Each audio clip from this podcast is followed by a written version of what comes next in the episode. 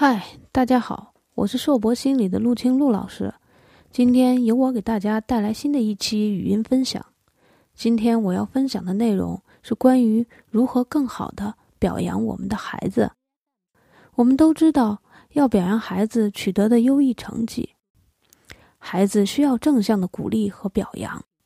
但是在表扬的时候，往往只是表扬孩子的聪明才智，而忽略了孩子为此付出的努力。相比能力，我们更应该夸奖的是孩子在取得成绩过程中付出的努力。有两种夸奖方法，一个是夸奖能力，另一个是夸奖努力。据研究结果表明，夸奖努力对被夸奖的人的想法和态度更能产生积极向上的影响。有规律的夸奖孩子的能力和赢和聪明的话。孩子会根据自己的能力判断学习的成功与否，而一旦遭遇失败，就会认为自己的能力不足，很可能最终做出轻易放弃的决定，而且做事情不能高度集中自己的注意力。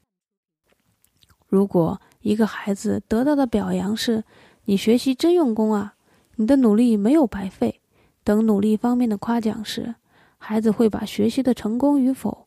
归功于自己付出的努力，就算遭遇失败，也会把原因归咎于自己付出的努力不够。所以，面对下一个课题时，就会表现出很高的执行能力，继续加倍努力学习。